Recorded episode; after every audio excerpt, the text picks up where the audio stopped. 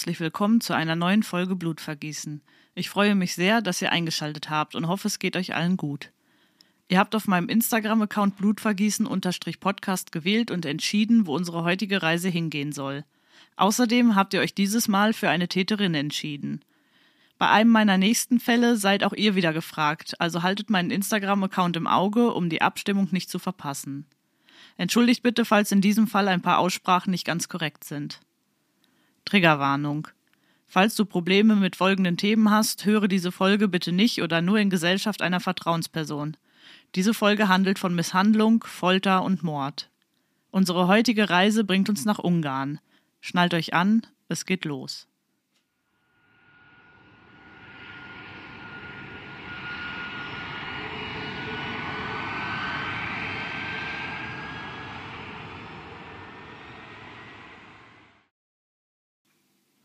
Es ist der 7. August 1560, als die kleine Elisabeth Báthory in Nybádor, Ungarn, das Licht der Welt erblickt. Ihr Vater war der adelige Militärs Georg Báthory von Ekschile und ihre Mutter hieß Anna Báthory von Somlyos. Die kleine Elisabeth hatte schon immer ein privilegiertes Leben, denn sie wurde in einem vom 11. Jahrhundert stammenden, in Ungarn angesiedelten hochadligen Geschlecht geboren. Sie war die ältere Schwester des regierenden polnischen Königs Stefan Báthory. Elisabeths Vater war der dritte von insgesamt vier Ehegatten, die ihre Mutter Anna in ihrem Leben hatte. Manche sagen, dass sie diese Macht später nutzen würde, um abscheuliche Taten zu begehen. Elisabeth hatte einen älteren Bruder. Er hieß Stefan und wurde im Jahr 1555 geboren. Außerdem hatte sie zwei jüngere Schwestern, Clara und Sophia. Die junge Elisabeth wuchs in Eckschille auf. Die Stadt war damals das Zentrum der ungarischen Reformation. Aus diesem Grund nannte man es auch das ungarische Wittenberg. Elisabeth beherrschte die Sprachen Latein, Deutsch und Griechisch. Berichten zufolge wurden einige ihrer Familienmitgliedern, besonders nach dem Abstieg der Familie im 16. Jahrhundert, sexuelle Ausschweifungen, Alkoholismus, Tyrannismus, Mordlust und Sadismus nachgesagt. Forscher fanden heraus, dass ihre Erziehung von Gewalt und gesundheitlichen Problemen geprägt war. Alexandra Barosiewicz veröffentlichte 2018 eine Forschungsarbeit über die Gräfin. Sie sagte, schon im Alter von vier bis fünf Jahren litt sie unter epileptischen Anfällen, heftigen Stimmungsschwankungen sowie schmerzhafter Migräne. Dass Bedienstete zu der damaligen Zeit schlecht behandelt wurden, war gang und gäbe, und so wurde die kleine Elisabeth im Alter von nur sechs Jahren Zeugin einer öffentlichen Hinrichtung. Mit gerade einmal 13 Jahren, also im Jahr 1573, wurde die junge Frau mit dem fünf Jahre älteren, zu der Zeit 18-jährigen Franz Nadasti von Foarasvölk verlobt. Seine Mutter Ursula hatte ihm im Jahr 1569 die Burg Schechtitz als Mitgift gekauft. Sie verstarb im selben Jahr, in dem ihr Sohn sich verlobte. Die bevorstehende Hochzeit, die am 9. Mai 1575 stattfand, verpasste seine Mutter demnach. Elisabeth war zum Zeitpunkt ihrer Vermählung gerade einmal 15 Jahre alt. Sie änderte ihren Nachnamen von Báthory in Báthory Nadasti um und trat zum Luthertum über. Zunächst zog das frisch vermählte Paar nach Savar in Westungarn. Dort soll Franz seine Frau in Folter unterrichtet haben. Nadasti soll zu Elisabeths Vergnügen ein Mädchen fesseln und mit Honig einseifen lassen haben, damit Insekten sie zerstechen. Es wird berichtet, dass er der Gräfin Handschuhe schenkte, die mit Klauen besetzt waren. Diese sollte sie nutzen können, um ihre Diener bei Fehlern zu verprügeln. Elisabeths Tante Clara machte die junge Frau mit Orgien und einem zwielichten Kreis von Menschen bekannt. Diese galten als Hexen, Alchemisten und Zauberer.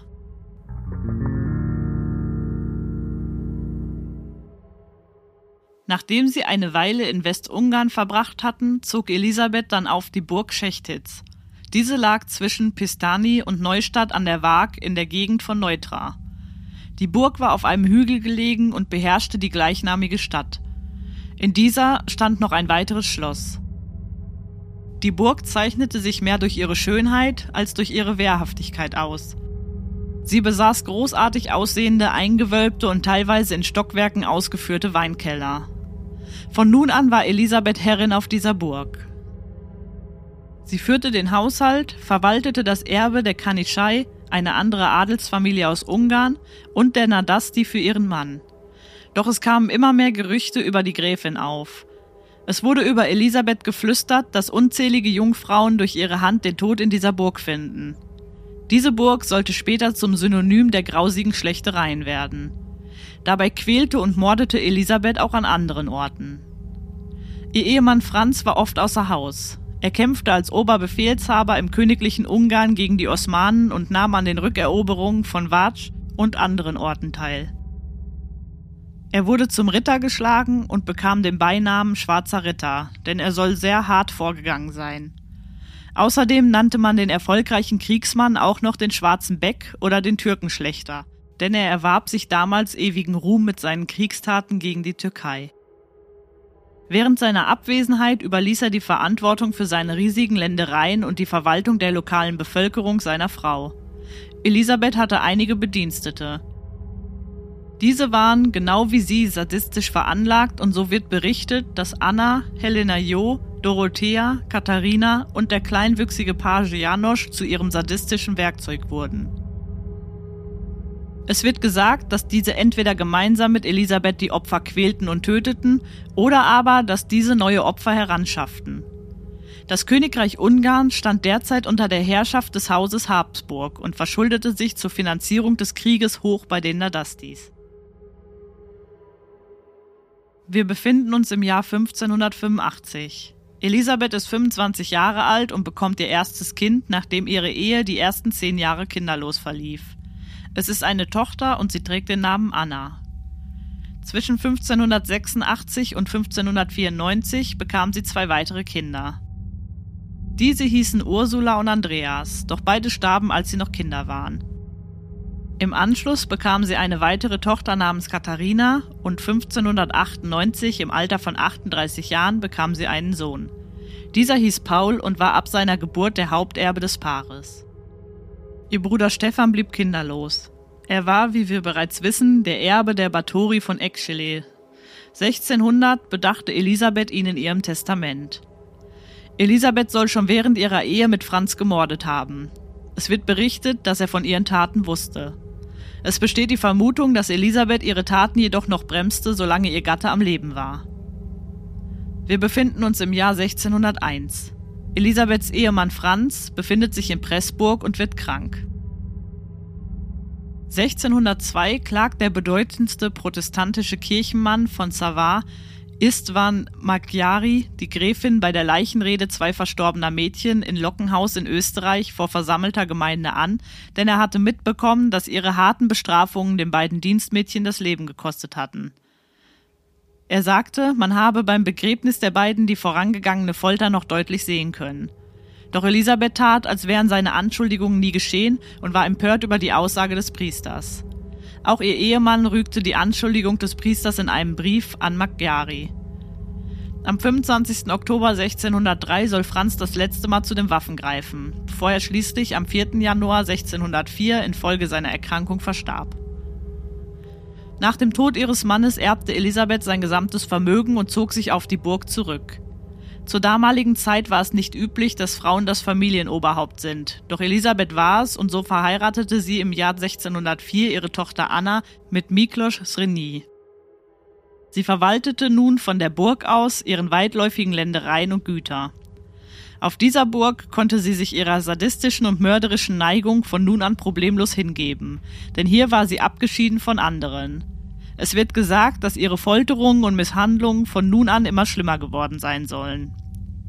Nur ein Jahr später, also im Jahr 1605, beerbte Elisabeth ihren Bruder Stefan und sie bemerkte, dass sie nun große Macht besaß. Ihr gehörten Lehen, Güter und Immobilien von Transsilvanien bis nach Österreich. Die meisten der Immobilien besaß sie in Oberungarn, später die Slowakei. Zu ihrem Besitz gehörten einige Burgen. Viele davon waren strategisch wichtig, insbesondere die Burg de Wien an der Donau, oberhalb von Pressburg. Es ist der 27. März 1606, als Heiducken des aufständischen Istvan Botschkai auf der Burg eintreffen. Als Heiducken bezeichnete man zur Zeit der türkischen Herrschaft über Südosteuropa meist bandenmäßig organisierte Gesetzlose. Sie waren Plünderer und Freischärler. Man kann sie ungefähr mit der Romantisierung von Piraten gleichsetzen. Elisabeth ließ ihren Sohn Paul, der immer noch der Erbe von ihrem ganzen Besitz war, durch den Grafen Emmerich McGeary den Roten erziehen. Ihre Tochter Katharina verlobte sie mit Georg Droget von Homonar. Die beiden heirateten am 6. Januar 1610 auf Elisabeths Burg. Doch langsam war man Elisabeth bereits auf den Fersen. Bäuerinnen, die im Schloss Schechtitz Arbeit als Dienstboten suchten, verschwanden und niemand wusste warum. Da immer mehr Gerüchte über verschwundene Mädchen und auch adelige Töchter auftauchten, sah man sich als Obrigkeit bald gezwungen, der Sache nachzugehen, denn es dauerte nicht lange, bis viele Einheimische mit dem Finger auf die Gräfin zeigten. Sie wird beschuldigt, Töchter des Adels, die zur Ausbildung nach Tschechtitz geschickt wurden und einheimische Mädchen aus der Gegend, die niemals freiwillig in die Burg gekommen wären, gefoltert und getötet zu haben. Dass sie Dienerinnen tötete, war den Behörden nicht so wichtig. Was sie beunruhigte, waren die Opfer aus adliger Herkunft. Das Gerücht, wie die Mädchen auf der Burg behandelt wurden, machte natürlich schnell die Runde. Und so wird berichtet, dass Familien versuchten, ihre Töchter zu verstecken, damit sie nicht in die Burg mussten, um einen Dienst anzutreten.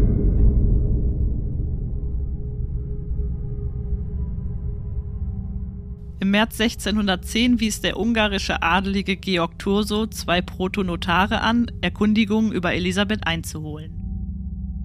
Elisabeth wurde wahrscheinlich die Ausweitung ihres Missbrauchs auf Mädchen aus einer höheren Klasse zum Verhängnis.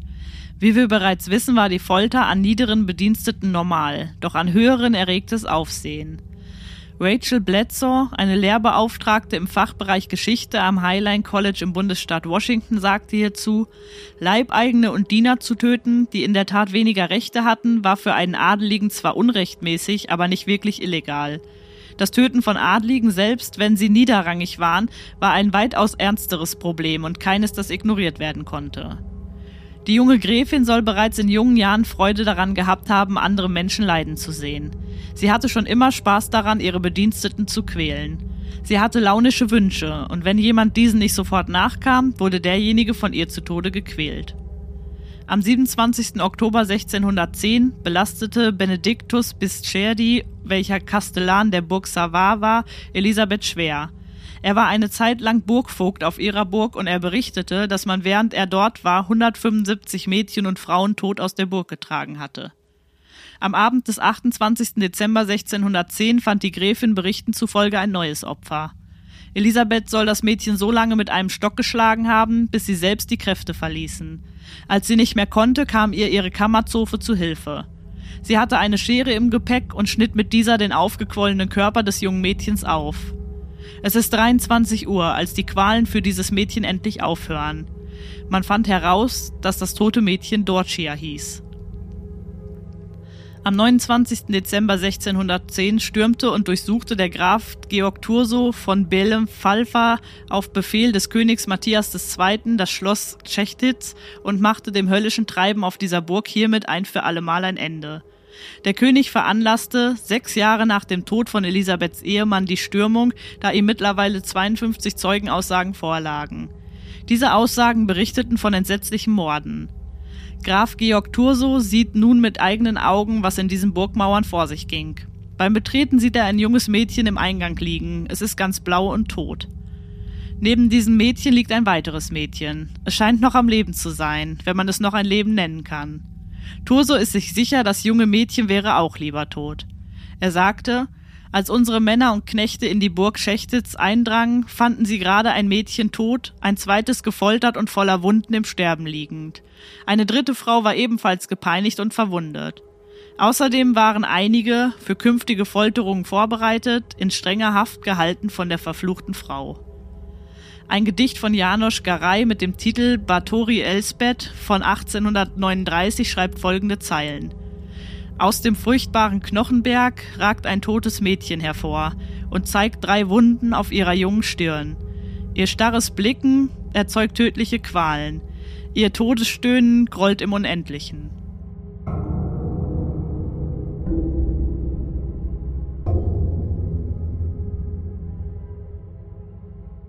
Elisabeth Bathory wurde wegen vielfachen Mordes an Dienerinnen als Serienmörderin und Hexe verurteilt und angeblich in einem der Turmzimmer eingemauert. Bis 1612 wurden über 250 Zeugen befragt. Es wird vermutet, dass Elisabeths Ehemann, ihr Schwiegersohn und alle drumherum die ganze Zeit von ihren Morden und sadistischen Folterungen wussten, doch niemand tat etwas dagegen. Georg Thurso handelte jedoch entgegen dem gültigen Gesetz, denn er lud Elisabeth nicht vor das Tabulargericht nach Pressburg, sondern ging zu ihrer Burg und wollte der Sache selbst begegnen. Eine Theorie besagt, dass er, um der Familie die Schande zu ersparen und den Familienbesitz für andere Familienmitglieder zu retten, nicht vor das Gericht ziehen wollte. Er wollte den Zusammenhalt der adligen Elite nicht gefährden. Hätte er Elisabeth vor das Tabulargericht in Pressburg gebracht, hätte dies immense Folgen gehabt. Für Elisabeth wäre auf jeden Fall die Todesstrafe als Urteil herausgekommen. Außerdem wären die bedeutenden Ländereien und andere Güter eingezogen worden. Es besteht auch die Vermutung, dass er dies aus Freundschaft zu ihrem bereits verstorbenen Ehemann getan hatte. Außerdem bat Elisabeths Sohn Paul um Schonung seiner Mutter, ebenso wie zwei ihrer Schwiegersöhne. Die Prozessunterlagen schildern, dass Elisabeth junge Mädchen auf ihre Burg gelockt haben soll. Sie und ihre Diener, zu denen sie, wie wir wissen, eine enge Bindung gehabt haben soll, sollen diese auf unterschiedliche Weisen gefoltert haben. Es wird gesagt, dass Elisabeth und ihre Helfer die Jungfrauen mit Stöcken und Ruten geprügelt haben, bis ihr Leib aufplatzte. Außerdem sollen sie ihren Körper mit eiskaltem Wasser übergossen haben und sie anschließend draußen erfrieren lassen. Ihre Lippen sollen sie mit Nägeln zugeheftet haben. Manche haben sie eine glühende Eisenstange in den Scham gestoßen oder mit Zangen Fleischstücke aus deren Körpern gezogen. Sie sollen ihnen Nadeln unter die Fingernägel gestochen haben oder aber sie mit Honig bedeckt haben, damit sich die Käfer an ihrer entblößten Haut laben konnten. Außerdem sollen sie Fleischstücke aus ihnen herausgebissen haben, besonders aus den Brüsten und Gesichtern ihrer Opfer. Auch mit einer Schere soll Elisabeth diese mit Vorliebe verstümmelt haben. Es wird erzählt, sie habe mit dieser Schere unter anderem die Haut zwischen den Fingern aufgeschnitten. Andere Quellen besagen, dass sie Instrumente benutzt haben soll, um ihren Opfern die Hände, Nasen und Genitalien abzuschneiden. Es gibt jedoch unterschiedliche Versionen, was wirklich alles passiert sein soll. Außerdem wird die wahre Zahl der Opfer wohl auf ewig ein Geheimnis bleiben. Ein Mädchen namens Susanna soll unter Eid berichtet haben, dass sie gehört habe, dass Jakobs Silvaschki im Kasten der gefangenen Frau ein Verzeichnis mit dem umgebrachten Mädchen gefunden haben will.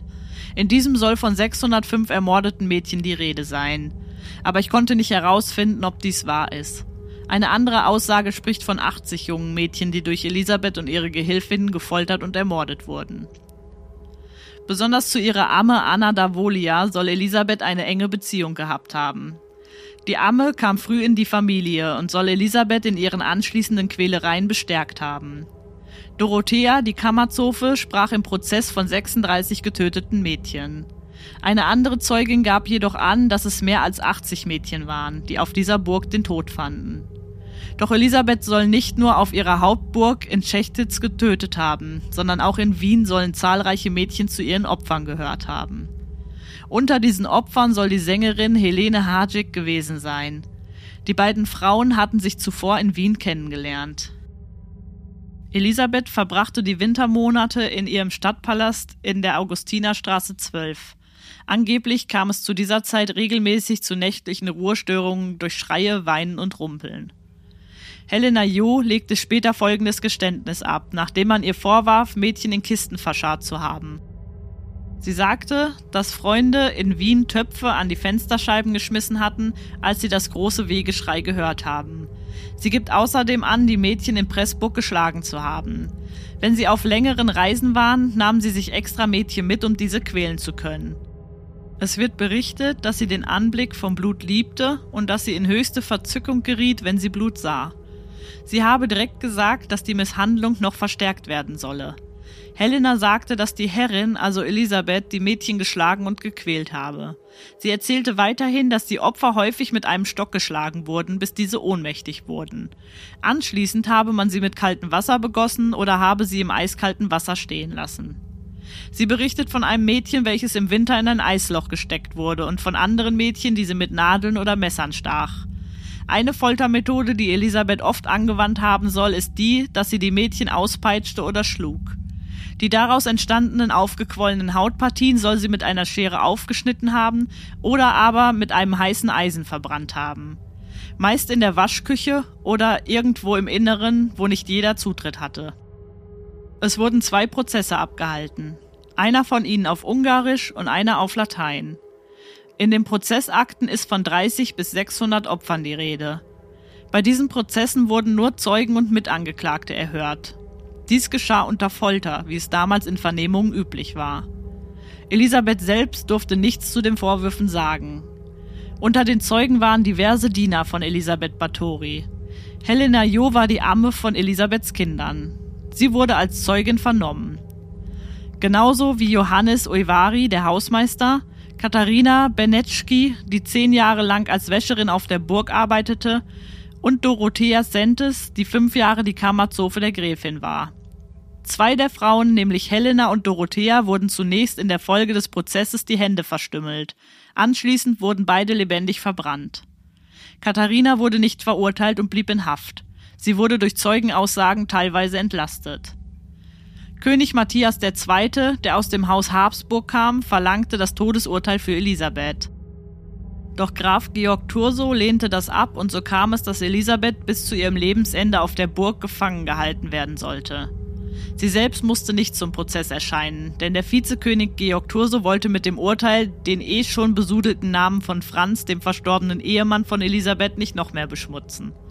Das Urteil wurde am 7. Dezember 1611 von einem Palatin nach Verschleppung des Verfahrens gemeinsam mit 14 weiteren Richtern festgelegt. Es wurden 54 Zeugen verhört und nur vier davon gaben an, nichts gesehen zu haben. Unter ihnen waren Beamte, Bedienstete und Hofmeister. Einige von ihnen erzählten, dass sie sahen, wie sich Mädchen nackt in Brennnesseln wälzen mussten. Savard war der Kastellan. Er lief öfter um die Burg herum und er berichtete später, dass er, Zitat, das Klatschen der Schläge aus der Burg bis auf die Mauern hinaus hören konnte. Außerdem habe er gesehen, wie die Mädchen im Sarg hinausgetragen wurden. Zwei ihrer Mittäterinnen wurden, wie wir bereits wissen, auf dem Scheiterhaufen verbrannt und man trennte ihnen zuvor die vorderen Glieder ihrer Finger ab, mit denen sie Christenblut vergossen hatten. Der kleinwüchsige Page sagte aus, dass er in den 16 Jahren, die er für Elisabeth im Dienst war, Mädchen von überall her heranschaffte. Die meisten seien niederen Standes gewesen. Er sagte, er versprach ihnen, wenn sie mitkommen, würden sie einen Kaufmann zum Mann oder aber eine Anstellung als Kammerzofe der Gräfin bekommen. Er sagt, dass er selbst keins der Mädchen geschlagen habe, sondern dass er nur dabei war, wenn die Gräfin und die anderen die Mädchen quälten. Er gab an, er wisse von 37 Mädchen. Er sagte außerdem aus, selbst wenn wir wohin fuhren, marterte sie die Mädchen im Wagen, schlug und kneipte sie und zerstach ihnen mit Nadeln den Mund. Er wurde enthauptet und sein Leichnam wurde gemeinsam mit den beiden anderen auf dem Scheiterhaufen verbrannt. Er entging nur dem Verbrennen bei lebendigem Leibe, da er selbst keines der Mädchen ermordet hatte. Helena Jo brachte Elisabeth Mädchen. Sie ließ diese Berichten und Erzählungen zufolge nackt in einer Reihe stehen und nächtelang durchnähen. Ein Mädchen stahl einmal eine Birne. Sie wurde sofort in die Marterkammer gebracht. Helena sagte, sie selbst habe auch junge Mädchen getötet, doch sie wisse nicht mehr, wie viele es waren. Die Wäscherin Katharina war Berichten zufolge nicht so wie die anderen. Sie wollte nicht foltern und niemandem etwas zuleide tun. Sie brachte Elisabeth und ihrem Personal weder Mädchen, noch war sie aktiv an den Misshandlungen und Morden beteiligt. Sie versuchte dem Mädchen heimlich etwas zu trinken zu bringen.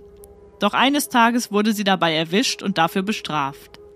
Sie erzählte selbst einmal, dass ihre Bestrafung so schlimm war, dass sie einen ganzen Monat im Bett verbringen musste, da ihr Körper so geschunden war von den Schlägen, die sie aufgrund ihrer Hilfsbereitschaft bekam. Sie berichtete auch, dass sie zwar nicht aktiv an etwas teilgenommen habe, dass sie jedoch die getöteten Mädchen verscharren musste. Sie wurde von vielen Zeugen als barmherzig und mitleidig beschrieben. Sie hatte jedoch keine Macht, etwas zu ändern oder aus der Situation zu entfliehen. Sie wurde zunächst im Kerker gehalten und es wurde abgewartet, ob doch noch mehr Beweise gegen sie auftauchen würden.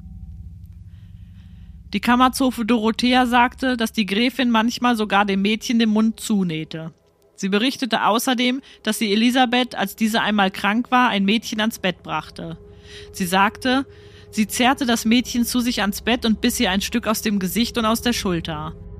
Die Stecknadeln stach sie ihr durch die Finger und sagte, wenn es der Hure weh tut, mag sie dieselbe herausziehen. Tat sie das, so schlug sie die Frau darum gleich wieder und schlitzte ihr die Finger auf. Dorothea erzählte aber auch, dass sie die Mädchen auch selbst marterte. Anna, die Amme, entkam ihrer Strafe. Sie war bereits aufgrund einer Lewis-Krankheit, das ist ein älteres Wort für Syphilis, erblindet und verstarb eine ganze Weile, bevor sie überhaupt alle angeklagt wurden und bevor sie ihr Urteil erhalten konnte. Ihren Platz nahm nach ihrem Tod die Kammerzofe Dorothea an der Seite der Gräfin ein. Es wurde berichtet, dass die Amme Anna die schlimmste von allen gewesen sein soll. Elisabeth soll von ihr weitere Foltermethoden gelernt haben. Dorothea berichtete, dass Anna die Mädchen so lange schlug, bis ihre Körper platzten und dass sie ihnen mit Kerzen die Geschlechtsteile verbrannte. Elisabeth soll zwar gegen ihr Urteil protestiert haben, aber dennoch habe sie die Burg nie wieder verlassen. Berichten der Angestellten zufolge wurde ein totes Mädchen in den Burggraben geworfen, doch ein Hund soll es bald wieder aus dem Wasser gezogen haben. So mussten sie sich andere Orte zum Verschwindenlassen der Getöteten überlegen, und so wurden einige der Mädchen im Garten begraben, andere habe man in die Weizengrube gekippt und wieder andere unter dem Fußboden, den sie extra dafür aufgebrochen hatten, vergraben. Die Bediensteten der Gräfin erzählten, dass Elisabeth ihrer Gehilfin Helena Jo für ihren Missbrauch an dem Mädchen und den Morden an diesen schöne Kleidung schenkte und dass sie außerdem zwei ihrer Kinder verheiratete. Franz Töttöck war ein Adeliger und er berichtete von einer Frau aus Pressburg. Diese war schon etwas älter, doch Elisabeth soll sie gezwungen haben, sich wie ein Mädchen zu kleiden. Er berichtete laut den Protokollen, die junge Frau entschuldigte sich, gewiss doch, meine liebe, hohe und gnädige Herrin, ein Mädchen kann ich nimmermehr sein, da ich doch schon ein Söhnchen, meinen kleinen Franz hatte. In ihrem Zorn hierüber ließ sie sich einen Holzscheit bringen und befahl ihr, diesen zu säugen.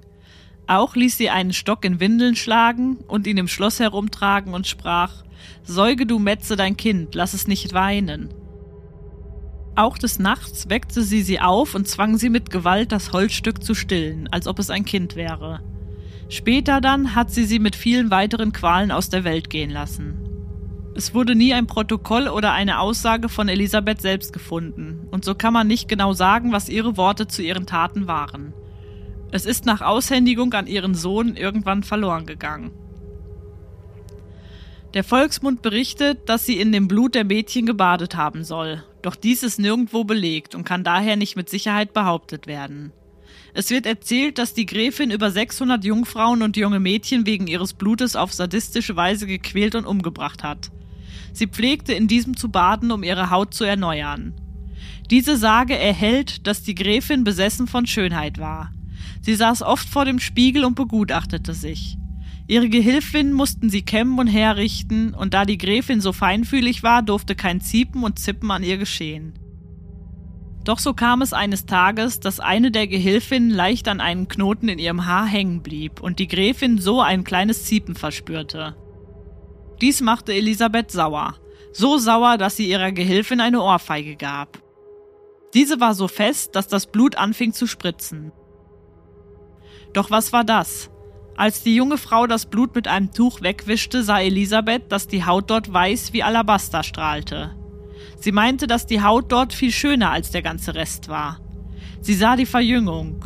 Ab diesem Moment soll sie nur noch gedacht haben, man bringe mir mehr frisches Mädchenblut, damit ich darin baden und mich auf ewig jung halten kann.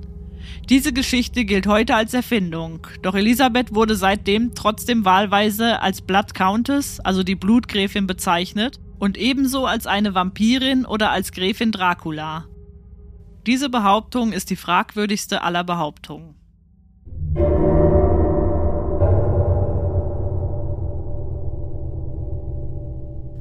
Hundertdreizehn Jahre später, im Jahr 1729, nahm sich der Jesuitenpater Laszlo Turoschi dem Fall der Gräfin an.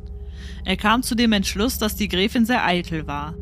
Er ist sich sicher, dass die Anfänge des Untergangs in dem Moment lagen, als sie für ihre Ehe dem katholischen Glauben entsagte und zum Luthertum übertrat.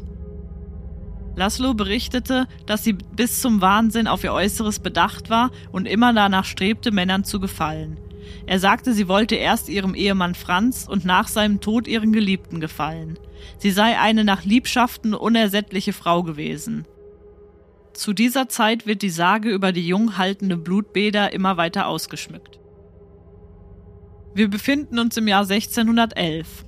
Es ist Ende Januar, als der Ehemann ihrer Tochter Katharina die Gräfin aufsucht. Er machte in ihrem Namen Erbansprüche geltend. Und nur ein paar Monate später traf dieser sich mit dem Sohn Paul, um die Aufteilung des Erbes zu diskutieren. Es ist der 31. Juli 1614. Elisabeth macht ihr Testament. Dieses sollte ihren gesamten Besitz gleichmäßig auf all ihre Kinder aufteilen. Paul setzt sie als Stammhalter ein. Am 21. August 1614 verstarb sie nach vier Jahren Haft um zwei Uhr nachts im Alter von 54 Jahren in ihrem Turmverlies auf der Burg Schechtitz im Königreich Ungarn. Einige sagen, dass sie an Gift starb, andere wiederum, dass sie an Hunger starb. Auch hier konnte ich keine eindeutigen Antworten finden. Elisabeth Báthory wurde am 25. November in der Kirche Schechtitz beigesetzt. Dies liegt in der heutigen Westslowakei. Ihre Gebeine wurden dort allerdings nie gefunden. Ein Jahr später verstarb auch ihre Tochter Anna. Sie blieb kinderlos und fiel als Erbin aus. Paul teilte das Erbe am 9. März 1616 auf. Die Burg wurde noch fast ein Jahrhundert von Adel bewohnt. Heute kann man dort an einer Führung teilnehmen oder die Ausstellung Elisabeth Báthory Grausamkeit in Spitzen verborgen in der Drakowitsch Villa in Schechtitz besuchen. Dort ziert eine Holzstatue von Elisabeth den Stadtplatz.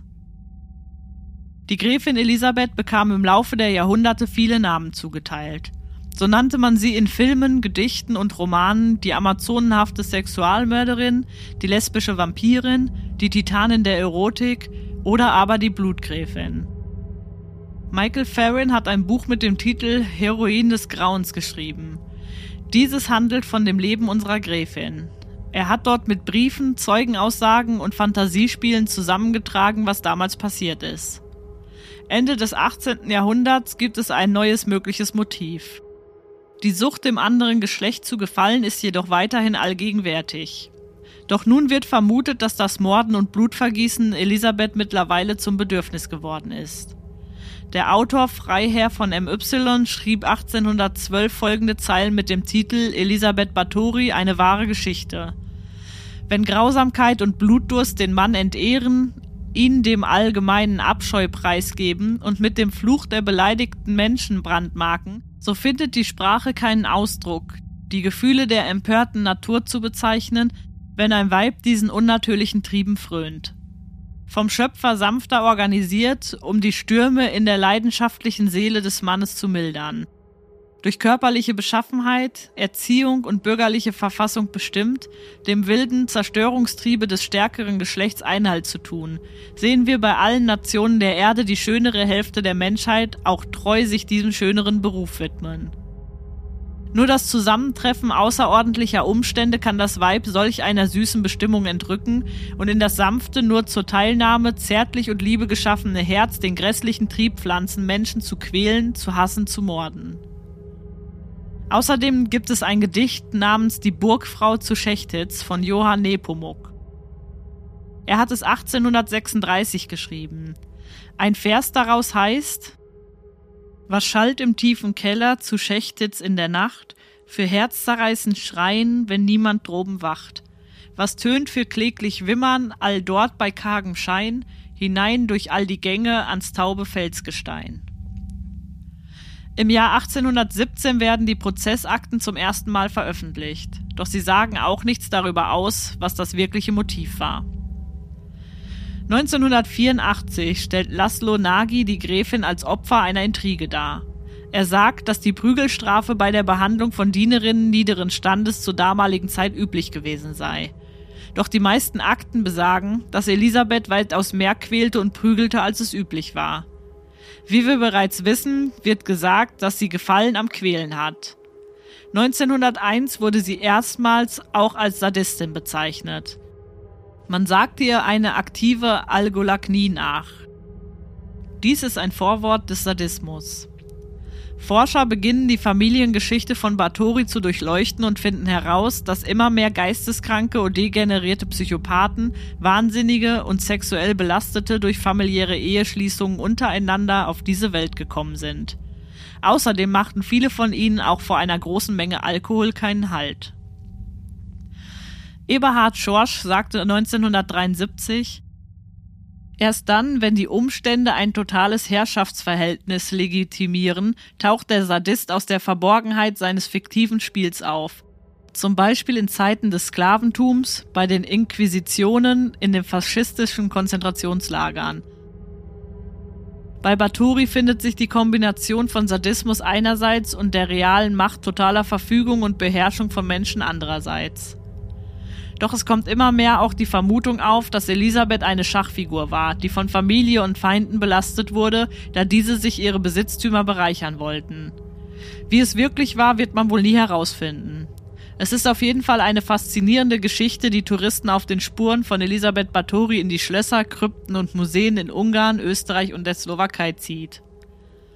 Der habsburgerische König Matthias II. hatte Elisabeth viel zu verdanken. Er profitierte von ihrem Untergang. Außerdem soll er sie als politische Bedrohung gesehen haben. Er soll Sorge gehabt haben, sie könne ihm die Kontrolle über Westungarn streitig machen. So wäre es ihm gelegen gekommen, wenn sie für die sadistischen Dinge, die sie getan haben soll, bestraft werden würde. Es besteht die Theorie, dass ihre Verbrechen daher ein wenig größer dargestellt wurden, als sie eigentlich waren. Doch von dieser Theorie sind nicht alle überzeugt, denn nach dem Tod ihres Mannes war es der Sohn, der die Herrschaft und die Schulden erbte und nicht die Gräfin selbst. Elisabeth Báthory wurde als die produktivste Serienmörderin beschrieben. Sie soll der Legende nach über 600 Mädchen gefoltert und ermordet und anschließend in ihrem Blut gebadet haben, um somit ewige Jugend zu erlangen. Ihre Geschichte wurde zur Inspiration für einige Filme, Theaterstücke, Opern, Fernsehsendungen und sogar Videospiele. Durch Elisabeths Verurteilung entstand die Legende der Blutgräfin. Diese wurde zur Vorlage für zahlreiche künstlerische Bearbeitungen. Es steht sogar die Vermutung im Raum, dass der Roman über den Vampir Graf Dracula auf Elisabeth zurückzuführen ist. Zum Zeitpunkt der Ermittlungen beschuldigten Elisabeth einige ein Vampir zu sein, während andere behaupteten, sie beim Sex mit dem Teufel gesehen zu haben. Doch aus heutiger Sicht ist der Prozess gegen die ungewöhnlich mächtige, einflussreiche und finanzstarke Gräfin eher fragwürdig, denn der Prozess gegen sie fand statt, ohne dass man die Gräfin, die nur einige Meter entfernt in ihrem Arrestzimmer war, holte.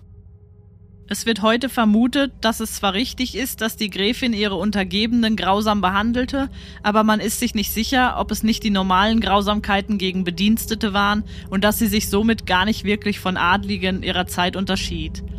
Es wird vermutet, dass sie nur verurteilt wurde, weil politische Feinde sie ausschalten wollten. Sie besaß strategisch wichtiges Land, das den ohnehin schon riesigen Reichtum ihrer Familie noch einmal vergrößerte. Sie regierte ohne einen Mann an ihrer Seite, und der Reichtum ihrer Familie schüchterte den König ein. Matthias II. war, wie wir wissen, ihr Ankläger, und dieser hatte, wie sich später herausstellte, hohe Schulden bei Elisabeths Mann Franz. Außerdem besaß er weniger Ländereien und auch weniger Geld als sie. Dann kam noch hinzu, dass Elisabeth keine Katholikin mehr war, sondern bei ihrer Hochzeit zum Luthertum übergegangen ist. Es wird vermutet, dass sich der Hof des Königs auf den Weg machte, um die Gräfin zu diskreditieren und zu ruinieren. In der ungarischen Stadt Nirbator, sie liegt etwa 170 Meilen von Budapest entfernt, kann man heute im Wachsfigurenkabinett Elisabeth und ihre Verwandten in die Augen sehen. Die Ruinen der Burg Schechtitz kann man noch heute besichtigen. Michael Dionis Dolschel sagte 1838 über die Ruinen, Raben umkreisen sein mit jedem Tage mehr zerfallendes Gestein mit ihrem Gekrächze. Aber ein Teil des Turmes, in welchem die Verbrecherin ihre Schandtaten sühnte und ihre mit Angst und Kummer gepresste Seele aushauchte, steht noch fest, scheint dem Zahne der Zeit für immer zu trotzen und zur Warnung vor Misshandlungen der Unschuld für immer dienen zu wollen. Thorne sagte, Menschen haben ein Bedürfnis nach Symbolen, Ikonen und Personifikationen der dramatischen Kräfte, die unser Leben prägen, und wir, schuldig oder nicht, freuen uns über die Exzesse derer, die zu weit gehen. Es gibt viele männliche Darstellungen des spektakulären Bösen, aber nur wenige sehr bekannte böse Frauen. Bathory füllt eine Lücke in der Ikonografie des Horrors.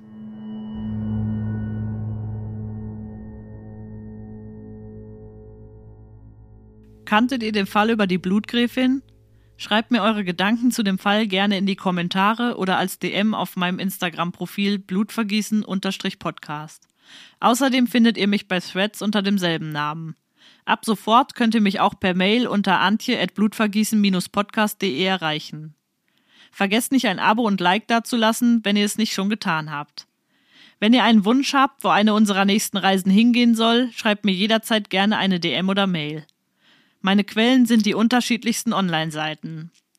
Vielen Dank, dass ihr meinem neuen Fall zugehört habt und hört auch beim nächsten Mal wieder rein, wenn es heißt Hallo und herzlich willkommen zu einer neuen Folge Blutvergießen. Vielen Dank für euren Support. Ich wünsche euch allen einen schönen Tag.